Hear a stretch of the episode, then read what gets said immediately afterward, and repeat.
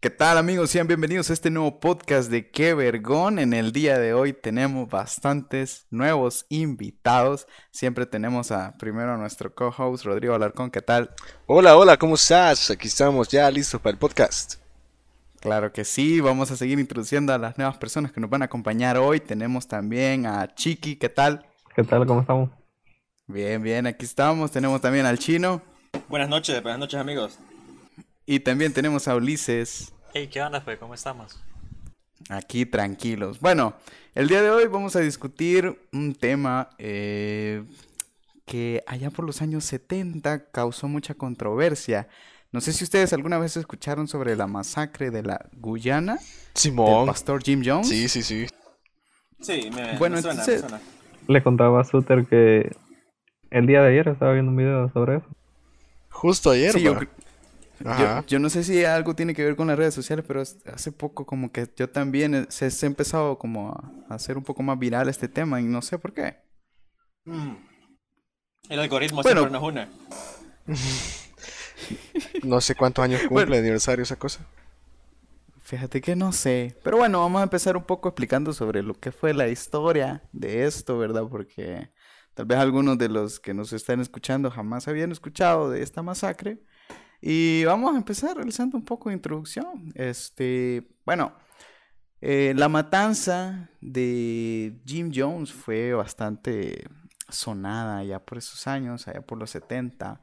Y pues lo que pasó es que él tenía como unos ciertos miembros del grupo que le eran bastante fiel a él. Entonces, eh, de esa matanza se hizo como bastante famoso porque ellos tomaron como pócima, con una pose- pócima con arsénico, no recuerdo qué Cian- tipo de veneno cian- que era con que cianuro, que era como un ponche. Cianuro. pon- ponche de fruta con cianuro. Un ponche de frutas, así es, así es. Entonces, cuando él, él, él, él era como eh, un pastor bastante loco, no sé, vos, vos, tal vez, este, Rodrigo, ¿qué habías escuchado? Es que lo que yo vi que, eh, este, que era como un pastor eh, protestante, pero como que cuando se fueron a la Guyana, como que ahí como que cayó en drogas y, otras ondas y como que metía este, ideas así socialistas y conspiracionales, así un montón de cosas del gobierno. Claro, sí, fíjate que en las noticias de que, que habían sacado, bueno, de, sobre la historia de esto, era que contaba de que él en su secta ya había hecho como simulacros, este, de tomar la pócima. O sea, me explico. Como, como de lealtad, ¿no? Exacto, él Ah. quería que quería conocer la lealtad de sus fieles. Y una manera en la que él las probaba era de que les decía, esto es veneno y si se lo toman se van a morir en una hora. Entonces después ya él les decía, "Va, este, no, esto no es veneno. Entonces, no sé, vos qué opinas de eso, por ejemplo, Chiqui. Pero por lo menos eso de que ellos fueron a la Guyana, él lo había tomado como que aparentemente era como un paraíso. ¿va? Que Claro, sí. ahí ellos estaban viviendo bien y todo. Pero detrás de eso, según he visto yo, eh, estaba un mundo completamente distinto donde eh, la gente quizás no tenía esa felicidad que a simple vista uno podría pensar que tenían, sino que ellos prácticamente tenían un lavado de cerebro por, por eh, Jim Jones. Exacto, y yo realmente, bueno, uno quizás desde, desde la perspectiva, eh, desde afuera, se pregunta de cómo realmente hay gente que cae en este tipo de, de lavados de cerebros, por- porque uno piensa, pucha, a mí jamás me podría pasar esto. Y no sé, este, tal vez Ulises, vos qué pensás, vos crees que si alguna vez este, te pasara esto cercano a vos, ¿crees que caerías tan fácil o, o hay alguno de los factores que, no sé, algún factor que influencia para que vos caigas en este tipo de cosas? Fíjate que para mí es un tema bastante delicado porque eh, ya le he comentado, incluso este caso creo que una vez salió en una plática con mi papá y como ustedes creo que saben, él es alguien que le gusta mucho la religión, estudia mucho sobre el catolicismo y estas cosas. ¿va? Entonces, él siempre me ha mencionado esta frase y es que eh, la religión eh, puede ser el arma psicológica más poderosa porque en base a la religión se pueden controlar muchas de las actitudes de las personas. Y este caso es, es un clarísimo ejemplo de eso, porque como ya lo mencionan ustedes, ¿va? llega un punto en el que se puede considerar hasta un lavado de cerebro lo que el pastor les llegó a hacer creer a, a estas personas, ¿va? Y, y es bien interesante porque es un caso del que se puede aprender mucho, aunque dejó mucho, mucha cosa negativa, ¿va? Pero se puede observar mucho cómo eh, las personas pueden llegar a ser manipuladas ¿va? por medio de, de un arma que puede ser, para mi punto de vista, muy buena y muy positiva, como es la religión, pero también tiene esta contraparte oscura. ¿va? Sí, es cierto. Chino, ¿vos crees que a veces las personas, así como este tipo de, de pastor que, que realizó esta matanza, se puede aprovechar de la humildad de las personas para hacer muchas cosas? Eh, siento que la verdad es un tema bastante complicado. El hecho de pertenecer a una comunidad y la necesidad que tiene el ser humano, sobre todo, siendo un ente social, como ya se sabe, ¿verdad? El ser humano en sí lo que busca es pertenecer a un grupo de personas que tenga una ideología similar o al menos un poco parecida a la propia. Debido a que el ser humano, si se siente solo, se siente vulnerable siente que no tiene a nadie a la par para ayudar y que en dado caso que se, se encuentre en problemas, ¿verdad? No tiene esa red de apoyo. Sobre todo Estados Unidos en la década de los 70 de cara al siglo XXI, que era una sociedad bastante segregada, más que todo en el ámbito racial, eh, de cara a, los, a las personas de piel negra, ¿verdad? Eh, es una, una situación bastante complicada debido a que incluso estaba leyendo de que este pastor eligió a la Guyana, que evidentemente es un país en el que la mayoría de la población es predominantemente negra, obviamente, ¿verdad? Por lo cual estaba buscando que los seguidores de piel negra que él tenía no sufrieran ningún tipo de, de discriminación. Y es un tema eh, bastante duro de explicar, siento yo, porque algunas personas, más que todo, eh, son indoctrinadas desde pequeños, no saben más que la religión y no han visto los, las otras perspectivas que puede tener la religión. Cada religión tiene algo positivo y algo negativo, ¿verdad? Eh, sea cual sea la religión. En el caso de esto, más que todo, se ve un adoctrinamiento de parte de este reverendo, ¿verdad? Jim Jones, hacia sus seguidores, que ocasionó un fervor tan fuerte que lo llevara a la ruta del suicidio colectivo, que no es poca cosa, ¿verdad? Fue el suicidio colectivo más grande de la historia, al menos hasta el momento. 914 personas, ¿o no? Sí, yo creo que fueron como por ese... Sí. Bueno, hay, hay- hay imágenes bastante, este... 918 fueron. Gráficas. Ujú. Huela, bien, dacto- bien, bien exacto el dato. Sí, acá aquí lo tengo enfrente. No, pero sí fue, hay, hay imágenes bastante gráficas de lo que pasó ahí en la Guyana y eh, bastante triste.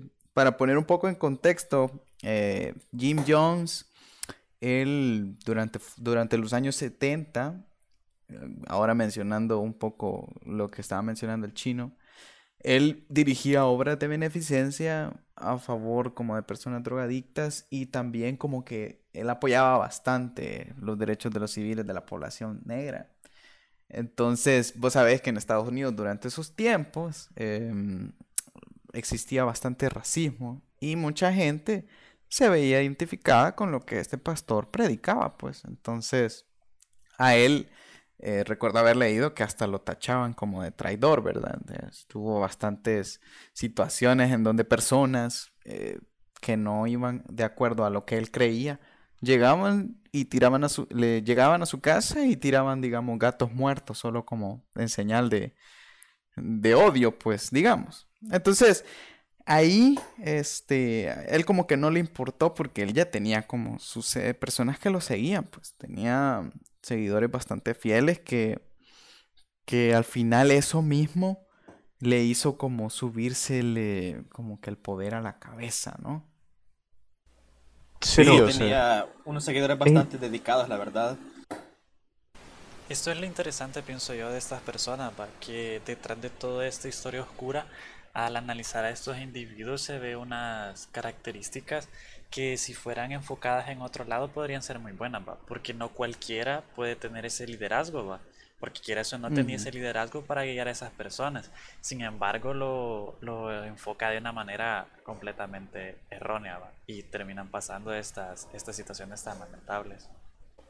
Exacto, tal vez el mensaje que él, él como predicaba le gustaba a bastantes personas y a mí lo que me extraña es de que cuando él formó esta como secta que él tenía, uno de los requisitos que él pedía era de que si vos ibas a entrar con él, tenías que vender todo y y todo dárselo como a la, obra. iglesia. Ah, es que supuesta, bueno, es que empezó como eh, como una iglesia, bueno, como una secta socialista, ¿no? Ajá. De orientación comunista. Eh, según lo que estaba leyendo, al parecer, este, él enfocaba eh, su predicación más que todo al miedo y a la amenaza de que el fin del mundo estaba cerca. Y dicen que sostenía que el apocalipsis era un evento cercano y que el anticristo estaba encarnado en el capitalismo, que ansiaba destruir la congregación. Entonces, por eso es ese carácter que decís vos, va eh, hablar con de, comunista y todo, sobre todo que esas ideas en, esa, en ese entonces también estaban floreciendo. Y es ahí donde utiliza el miedo principalmente como arma de, manipulación. Y sobre todo hacer hincapié, ¿verdad? En los requisitos que él pedía a los feligreses, que él tenía para unirse a la comunidad. Es decir, no les daba una puerta de salida una vez que ya se... Porque obviamente no todas las personas podrían estar de acuerdo en todo lo que decía.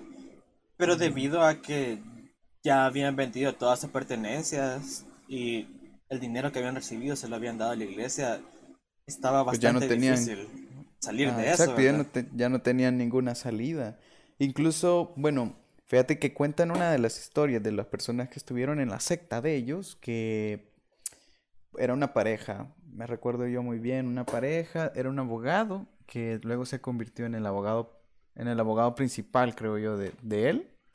Y cuentan la historia de que eh, tanto era el poder como de control mental que él como que ejercía en, ellos que en una de esas veces eh, este abogado como que le pidió al mismo pastor Jim Jones que le diera un hijo, o sea, es decir, que tuviera relaciones este, sexuales con su esposa y que le diera un hijo, porque él creía de que si él tenía relaciones sexuales con la esposa de, él, el hijo que iba a salir de, su mujer iba a tener como dones especiales o algún tipo de poder. Imagínate lo que hay que lo que hay que escuchar para poder crear creer en eso, ¿no? Pues qué loco. O sea, este eh, supuestamente, bueno, según un testimonio es que en el en la Guyana eh, todo el tiempo les ponían este discursos de, de, él, de, conspiraciones y cosas así. Entonces, o sea, la gente pasaba escuchando eso todo el tiempo. Yo siento que ahí le iba lavando el, el, el, cerebro poco a poco. Aunque al llegar a la Guyana ya estaban más que más que metidos en eso, o sea. Sí, cabal. Es como ya era el punto último, ¿va? ese hecho de que, porque al parecer creo que se fue expulsado de Estados Unidos o lo estaban buscando y por alguna razón dice que apresuradamente tuvo que irse a, a la Guyana. ¿va? Y dice que pocas semanas después de eso fue que lo siguieron casi 900 feligreses. Decir que como decís vos, ya estaban todos como bien metidos en eso ¿va? y lo siguieron como que sin pensarlo mucho. Pero según sabía yo, eh, él se fue a la Guyana, una de las razones fue por el mismo hijo que el hijo que había tenido con esta mujer que decía Tato, eh, después ella lo estaba pidiendo. Después no sé qué mm. serie de problemas tuvieron. La custodia. ajá, la custodia. Incluso en ese proceso de custodia, quien lo respaldaba a él era el mismo abogado de la... El mismo abogado con el que había tenido un hijo con la esposa. Exacto, es que la... Él mismo le dijo de que ya no tenía opciones, que la única opción que tenía era huir con el hijo. Y esa fue una de las razones por las que se terminó yendo a Guyana. Sí, ahí comenzás a ver que hay cosas que no cuadran, ¿va? que si es todo ese líder, pero va teniendo esos, esos problemas, ¿va? Que, te tendrían que denotar que hay algo mal ahí. ¿va? Sí.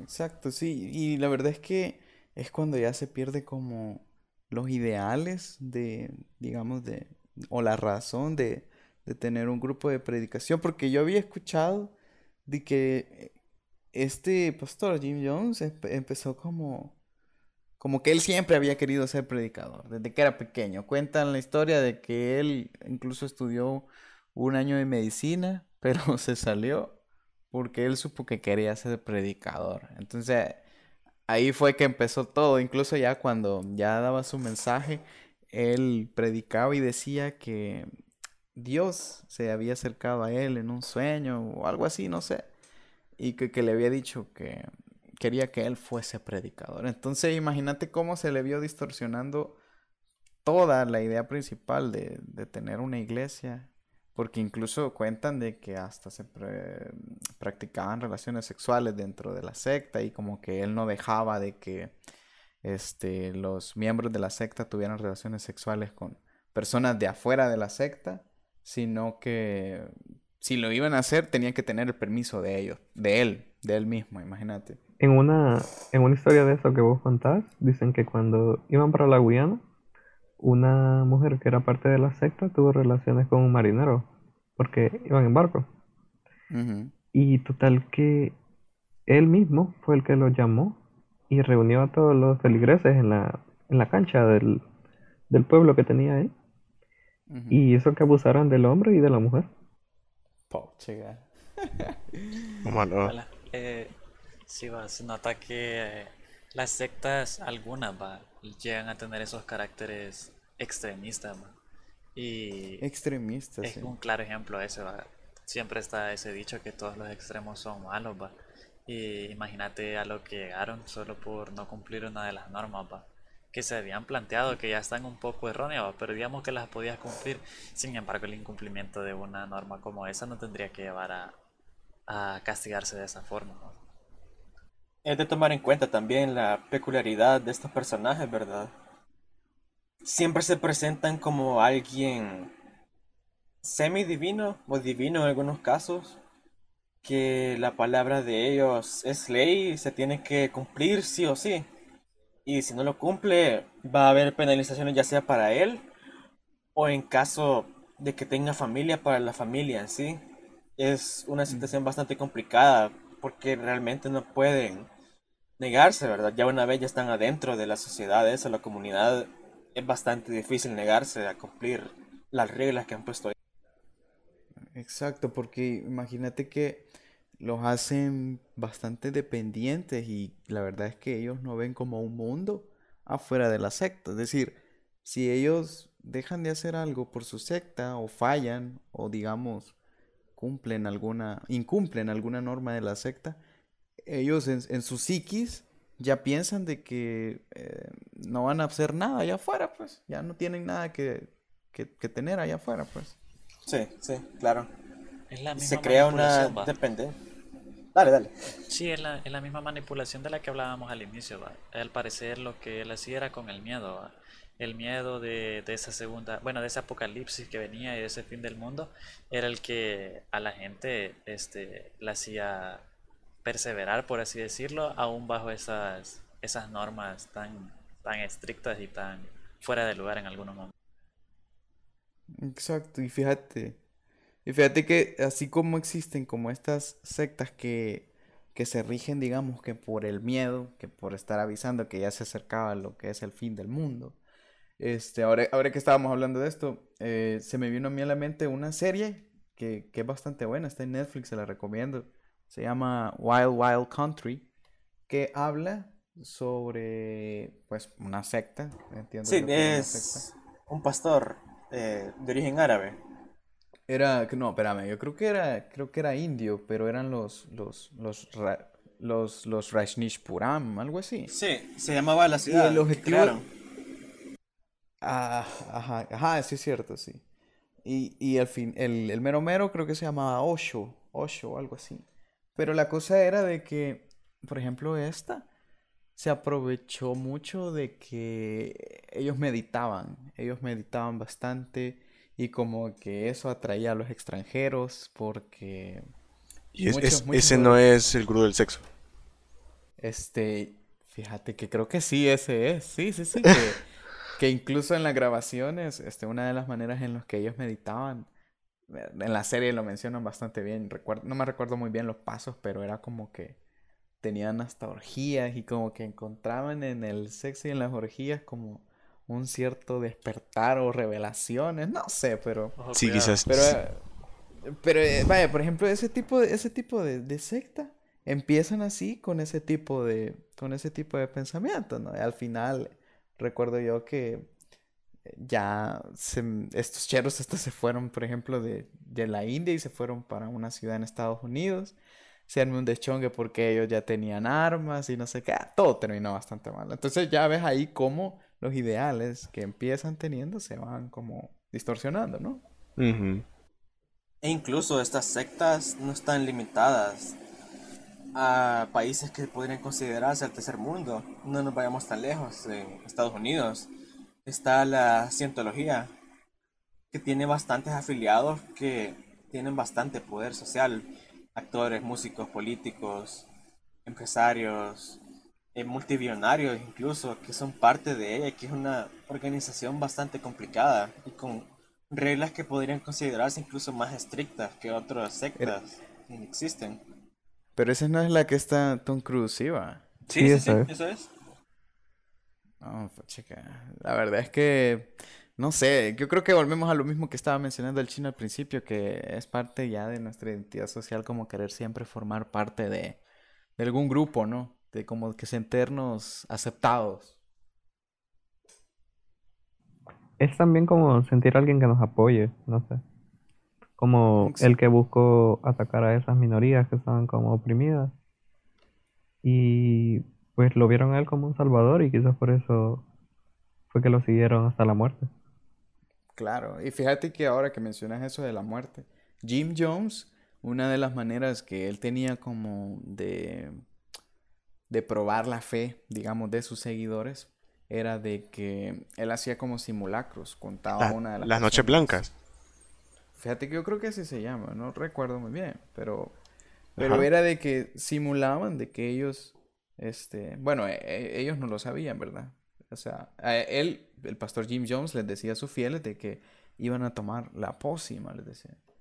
Entonces él les decía, en esta pócima hay veneno y ustedes si se la toman dentro de una hora se van a morir. Entonces, a veces la gente se choqueaba, este, no lo hacía o simplemente este, no lo aceptaba, no aceptaba la idea, pues, y eh, ahí era cuando ya habían detractores, ¿verdad? Y ya cuando algunos ya se iban. Y los que sí lo hacían, este, pues realmente se veían lo, lo fiel que eran a este pastor, ¿verdad? Ya al final, por, por eso que te digo yo, que eran simulacros, ya al final él decía que no, que esto era solamente una prueba. Y yo era me pongo a Ujú.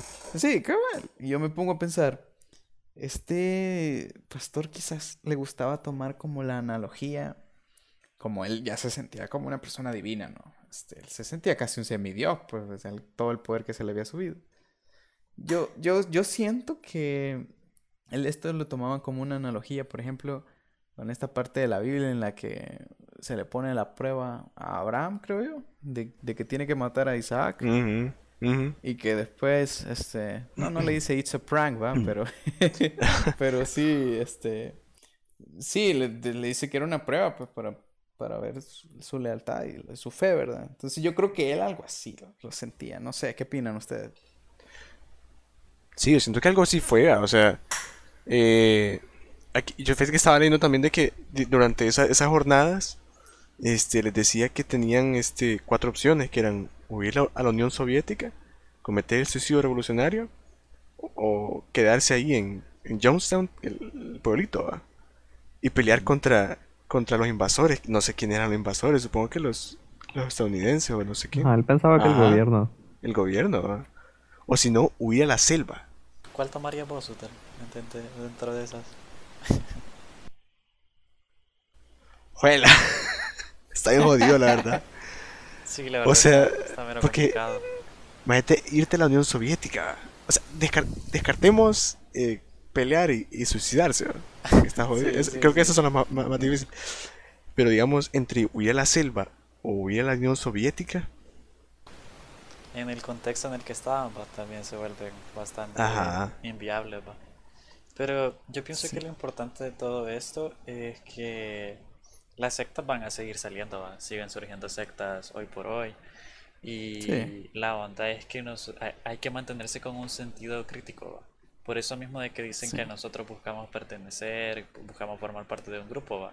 Entonces quizás eventualmente nosotros vayamos terminando o ya estén en, en algún lado de, de ese estilo, va.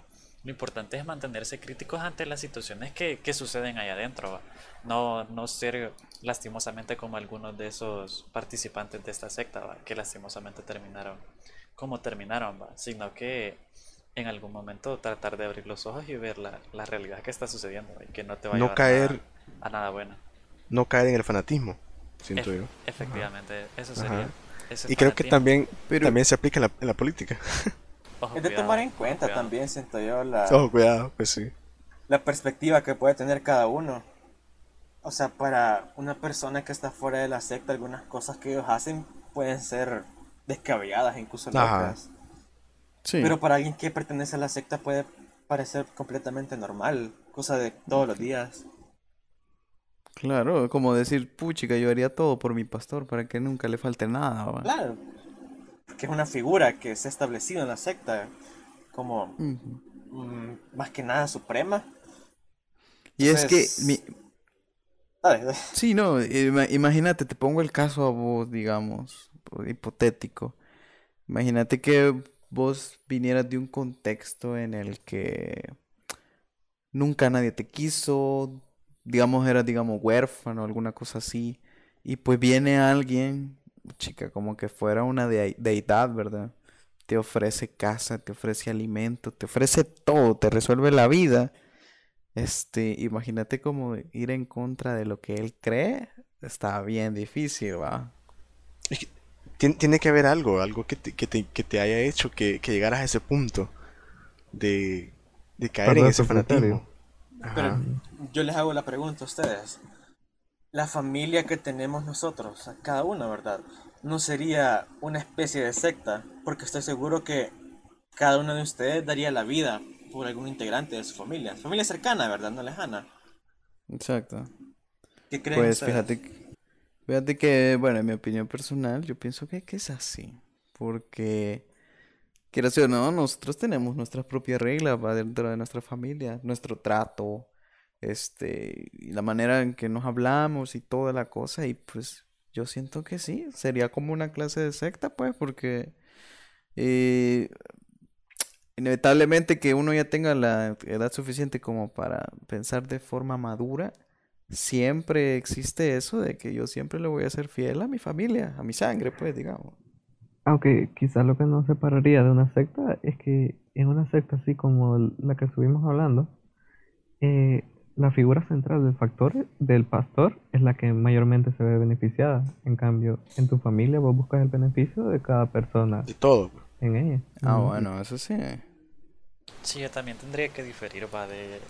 No veo un círculo, un núcleo familiar comparado a una secta, va. Pueden haber rasgos tal vez similares, va, pero no, no una familia va a ser una secta, va, porque co- Chiquilla mencionó un, un- un ejemplo, y además eh, al final la familia lo que busca es que vos te crees tu propio criterio, va. No te buscan imponer este, una idea y que sigas eso En a, a diestra y Bueno, pero esa, Sí, en- esa, en- esa es una casos, familia sana. Sí, pues sí, hablando, hablando de lo que es una familia sana, ¿va? porque Sí, están ajá. sectas Ya, sanas sí. también, va. Sí. Y, y por, por eso pensaría yo que no, en tal vez en algunos casos sí se puede comprar con una secta, pero Sí, en ajá. lo que es familia como tal no, no tendría, no tendría Yo siento que quizás idea las que sectas, quizás las sectas buscan ser una familia o como for- o sea, te Ahí- ofrecen, sí, o te ofrecen, te ofrecen una familia, ajá. Pero no es, no es lo mismo, ajá. Al final no, no es lo mismo. Poniendo el ejemplo de la familia Manson, ¿verdad? Ah, mira, sí. prácticamente Charles Manson lo que hizo fue recoger huérfanos de Ajá. hogares en los cuales él había estado en su juventud. Él tuvo una, una niñez bastante, bastante, bastante difícil. Eh, tan solo resumir la niñez que tuvo, ¿verdad? Así tal grado de gravedad que tuvo. La mamá lo vendió por alcohol cuando estaba pequeño él. A una familia, o sea, fue una niñez súper fuerte. Entonces él en su juventud pasó rebotando de orfanato en orfanato, de centro juvenil, entraba, salía, entraba, salía, y así pasó hasta que llegó a un centro correccional ya estatal, que ya son organizaciones súper fuertes, ¿verdad? Que tienen como objetivo ya enderezar o enviar directo a prisión a los jóvenes que van ahí. Entonces Charles Manson viendo esto, ¿verdad? Decidió eh, tomar un rumbo diferente, ¿verdad? En su vida y enderezarse. Pero lo que ocasionó esto fue que solo fue una adaptación que él tuvo al entorno que se encontraba. Porque cuando él salió igual siguió eh, con sus malas andanzas, ¿verdad? Robando, eh, asaltando y aprovechándose de los débiles, ¿verdad?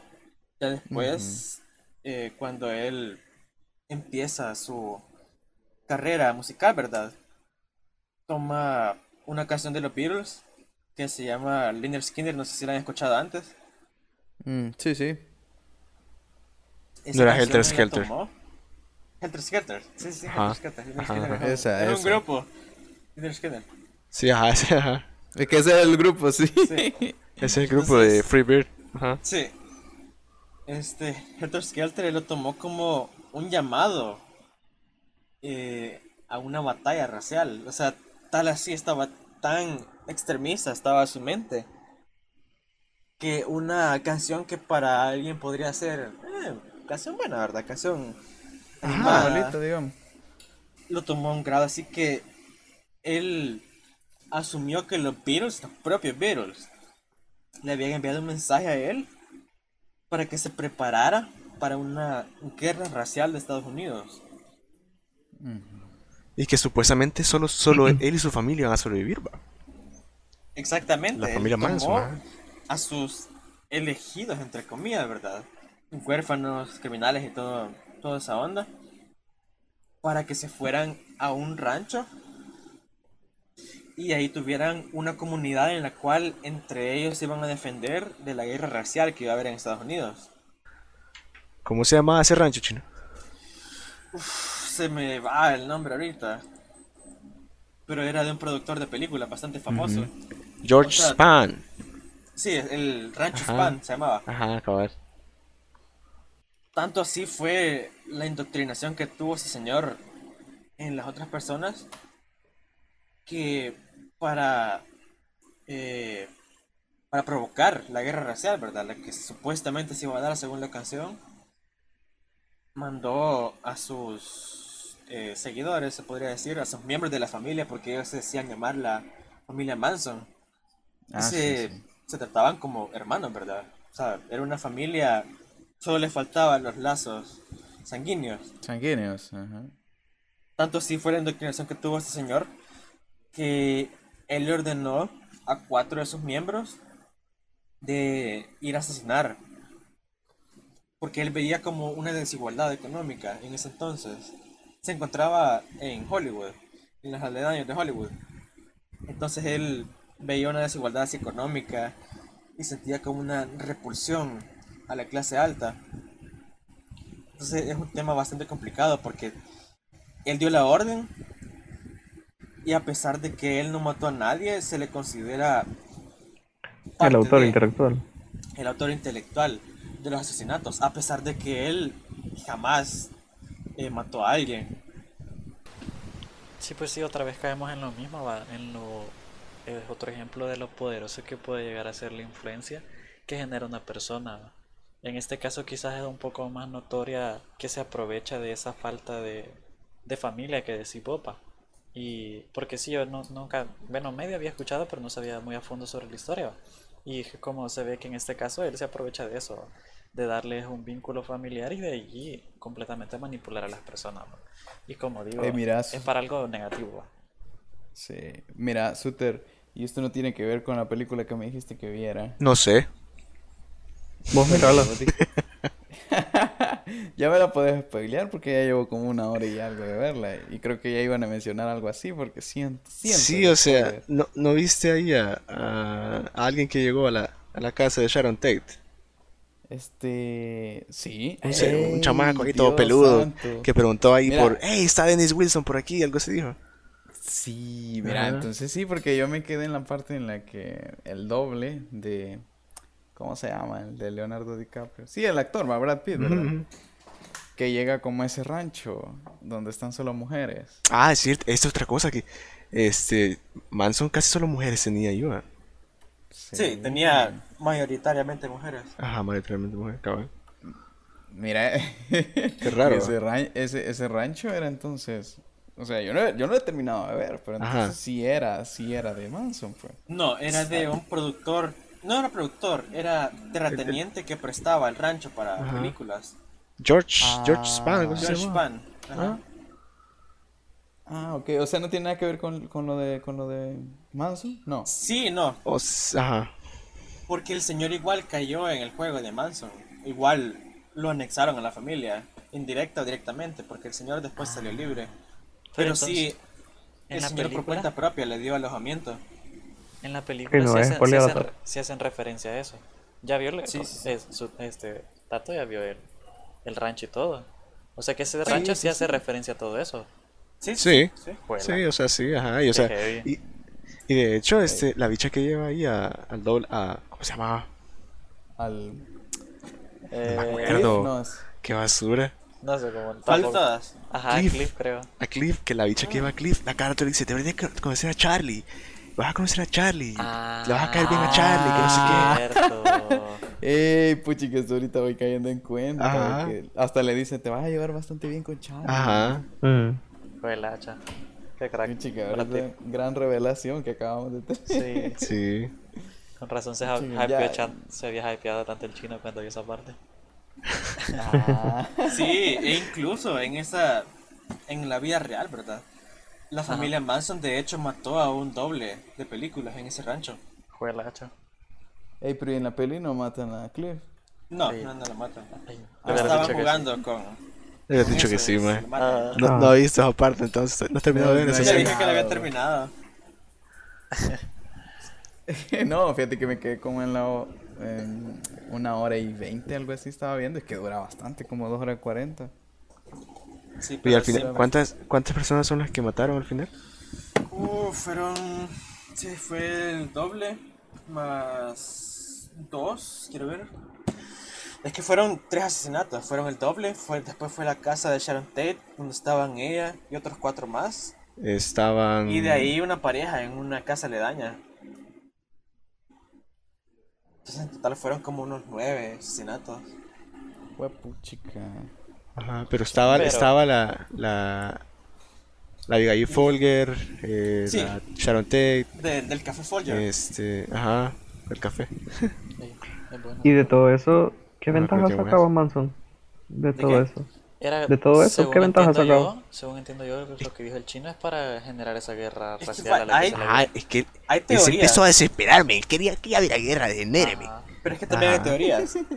Antes en esa casa en la que vivía Sharon Tate, vivía un productor de música. El nombre se me va ahorita, la verdad.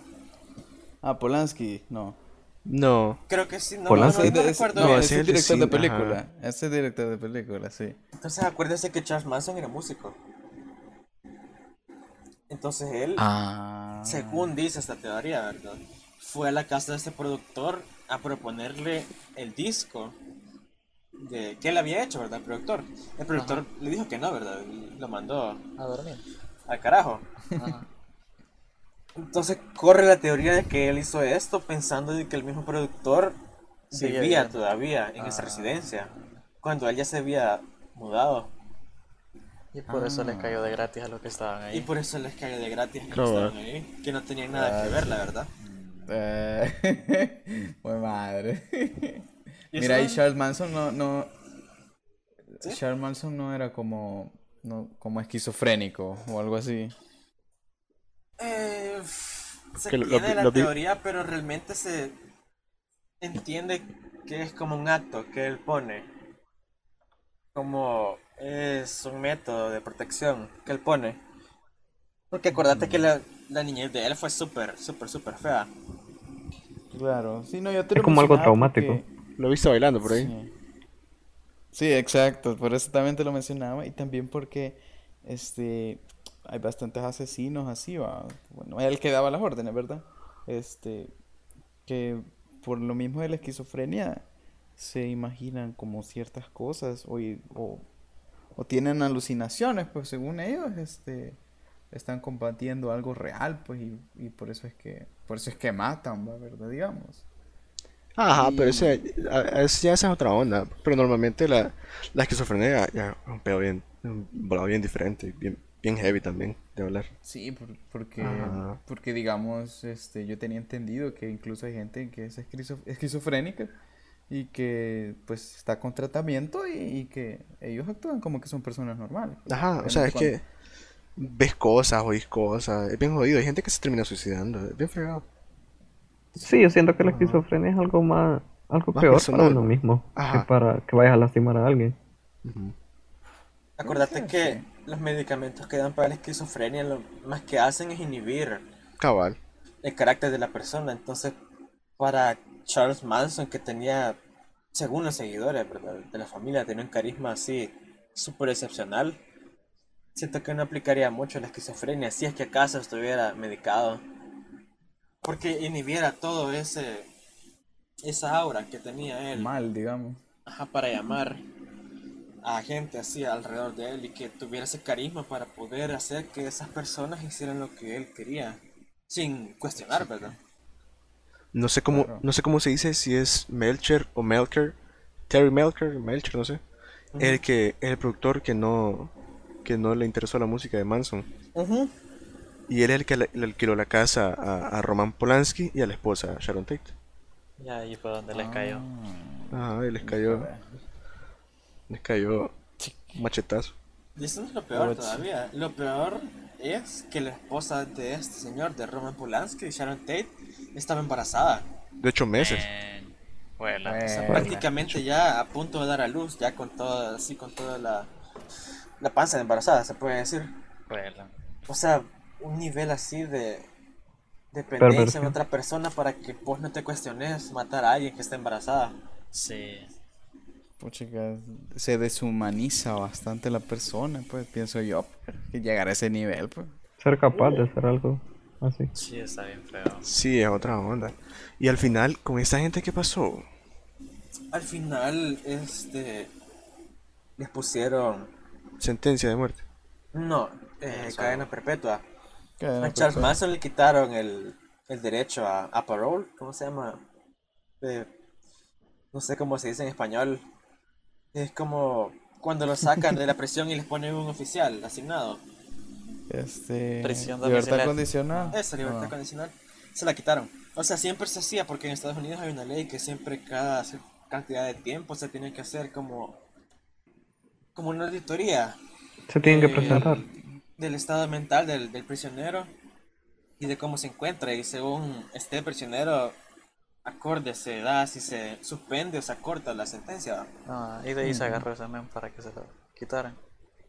No, en No, realidad eh, Charles Manson se le atribuyeron los asesinatos, a pesar de que él no mató a nadie. Se le atribuyeron así como de primer grado, Ajá. Cómala. Homicidio culposo. homicidio culposo. Ya poniendo los técnicos.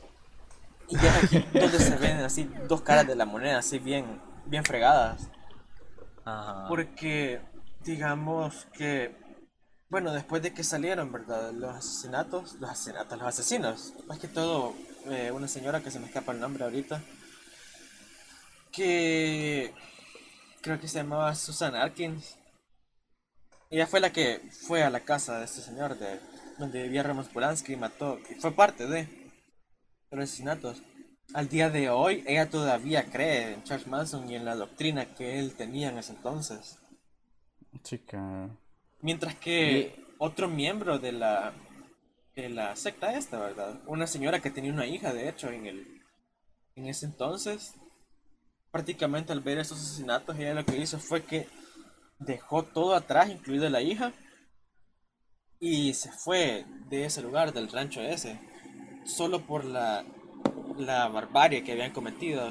Se sintió así, no traicionada, pero sí, ajá, en shock. a los actos que habían cometido estas personas, hasta el punto de dejar a la hija con esos señores, ¿verdad? Que tal vez ni siquiera la conocían. Y hace poco les hicieron una entrevista, de hecho, y e igual la señora esta, la Susan Atkins, sigue manteniendo que Charles Manson tenía razón y que se deben de seguir preparando. Y actualmente está en Ah, libertad sí. ella. Está en libertad. Está en libertad. No, hombre, ya se- la Susana Ken ya se murió, dice. Dice que un tumor en cerebral le dio. teoría, en teoría está en libertad, digamos. Ahí arriba, abajo o arriba. Ajá, la verdad, ¿dónde más? Increíble. No, bastante Pero mira, interesante. pero fue un mo- montón de mara, me. O sea, vale. Charles Manson, Tex Watson, Susan Atkins, Patricia Krenwinkel, Linda Kasabian, Sandra Good, Steve Dennis Grogan, Bruce Davis, Leslie Van Houten, Bobby no sé qué diablos y Lynette Fromme. Y todos esos hicieron asesinatos o intentos de asesinato en diferentes lugares con un montón de mara. Los cuatro que vos decís de, la, de Sharon Tate y, y todos los que estaban ahí y otros uno. que... Ah, eso solo fue uno. Hay una que dice que acusaba del intento de asesinato del presidente de los Estados Unidos, Gerald Ford. Ford. Puta, qué paloma. Sí, está heavy. Está heavy todo lo que conllevó solo otro tipo. Sí, o sea... Yo, Incluso yo no creí... sé si han visto una serie que se llama Mindhunter en Netflix. Ah, sí. La he escuchado. Ahí le hacen una entrevista a Charles Manson, dramatizada obviamente, ¿verdad? Ajá. En la cual él llama a las personas que eran parte de la familia como los rechazados de la sociedad. O sea, que él les daba un lugar a donde ellos podrían llegar y ser ellos mismos, se podría decir, a pesar de que eh, como que les lavaba el cerebro, ¿verdad? A la hora de ingresar a ese culto o secta. O sea, él se justificaba sus acciones al decir que él no los había hecho así. Ellos habían llegado así a él y él los había aceptado tal y como eran y así los quería él. Chica, va, la manera en que te lavan el cerebro, va, te hacen sentir aceptado, pues. Te hacen cometer cosas que quizás por vos mismo no te hubieras atrevido. Ajá. Exacto. Sí, te dan ese empujoncito. La verdad, bastante amplio todo este tema de las sectas y bastante interesante. Da para miles de podcasts, pero este podcast ahorita ya se nos hizo un poquito larguito, ¿verdad? Ya se largó, ¿va? Entonces vamos a ir como ya, este, terminando, ¿verdad? Yo, este, les agradezco, ¿verdad? De ahí todas las intervenciones, bastante interesantes todas y todo lo que hemos hablado, bastante bueno. Interesante que siempre de tomar en cuenta para que uno no se deje llevar a los extremos del espectro, ¿verdad? Sí, al fanatismo, como decía antes. Ajá. Siempre Ah, tener un criterio. Sí, cabrón. Exacto.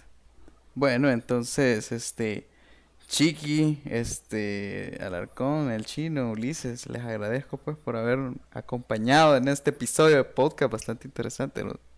tema que ya hace rato quería traer para que lo habláramos. Sí, sí, estuvo buenísimo. Ey, ¿y cuánto tiempo nos queda? Este, ya como 10 minutos, algo así, un Y poquito. vamos a hacer la recomendación de música. Hoy todos tenemos que dar una. Híjole, hoy sí, vaya, entonces que empiece Chiqui con la recomendación de música, pues, porque ahí tenemos nuestra playlist donde vamos Pensá poniendo... ahí una canción así que diga, hey, yo quiero que los manes escuchen Eh, esta canción, así, porque Espéreme, déjeme buscar porque no me acuerdo cómo se llama. Pa- me gusta bastante. sigamos la ronda, así. Va, entonces, este, vos, tú te recomienda una, pues. Yo, Sí, claro. Uy. Sí. no estaba listo para esto. Ah, ya, ya me Ah, acuerdo cómo se llama. Este, hay una canción que se llama Two Weeks de Grizzly Bear. Y No pero sé si- ya la pusiste. Ya la puse. Sí, hombre. No te creo, en serio. Yo creo que sí. No. Espérame. Quiero ver, aquí yo Hay, sigo hay la que, re- hay playlist. que revisar, ¿ah? Yo me acuerdo ¿Cómo que- No, ya está ahí. Ya sí, la puse, va. Uy, sí, Sí, es sí, cierto. Chiqui, ¿ya habías encontrado cuál era? Y Aries de Gorillaz, ya la tienen. Ah, ok. No, no, no. Eso todavía no está. Ahí le va a agregar Suter. Va. Ahí está, mira. Bueno, en mi caso yo quiero recomendar una, en todo lo que buscas una nueva, Suter. Este, se llama Show Me How, este, de Men I Trust. Está bastante buena, es de esas que se encuentran Ah, en esos grupos de indie ahí en Facebook. ajá, sí, es cierto. Sí, a mí me llega que- Men I Trust, es buena, buena banda. Eh, ¿Ya pensaste en alguna ahorita? Sí, de hecho sí, sí, este, Losing It de Dumbo Gets Mad. Es- Ok, ok, ok. Yo siempre las escucho después. Vaya, chino vos, tal vez alguna que quieras compartir. Una tranquila, vaya. Sí, Sí, así no. tranquilito. ajá. Eh, Get You Eh, de Daniel Caesar. Es una canción bastante tranquila, bastante romántica también, por si tiene ahí un interés romántico alguno de ustedes se la puede enviar. una ¿De quién es? ¿De quién es? ¿De quién es? De Daniel Caesar. She's Daniel. Caesar, Sí, Get You. Get You. ok, Get- ok. César. Va. Ok, Ulises, está. vos tal vez, decinos alguna. Eh, yo les recomendaría Leader of the Landslide eh, de The Luminers. Es, Ok, ok. es su último álbum, es una joya. Y esa es la canción que más me gusta de este último álbum. Ok. Ok, ok. Ahí está, Entonces mira. ahí estamos, pues ya les traemos nueva música siempre aquí. Sigan nuestra playlist. Este, la playlist se llama, este, ¿cómo es que se llama? Recomendación de precandidato de Rodrigo. Ah, exacto. ¿Cómo- Ahí está. cómo es? Pero ahora ya van recomendaciones de nuestros, este, bueno, de nuestros invitados el día de hoy, ¿verdad? Ahí disfrútenla, escúchenla. y ¿Cómo se llamaba la escriben playlist? cualquier- Se llama Recomendaciones Vergonas de Tato y Rodrigo. Ahí está el link en la, la descripción del, del podcast. Sí, va. Exacto. Ah. Sí, exacto. Bueno, entonces, este, síganos siempre en nuestras redes sociales. Este, nuestro Instagram ya tiene ¿Cuántos tiene? 373 seguidores o algo así. Estaba revisando. Sí, ya, pues algo así que- tiene. Ajá. Híjole, orgu- orgullosos con 26 mil vistas siempre, ¿verdad? Arroba que vergón 1. Arroba que vergón uno. Y ahí, este, escríbanos para cualquier, este, tipo de recomendación de tema que hablemos, ¿ok? Ok. Ok. Muchas gracias y bueno,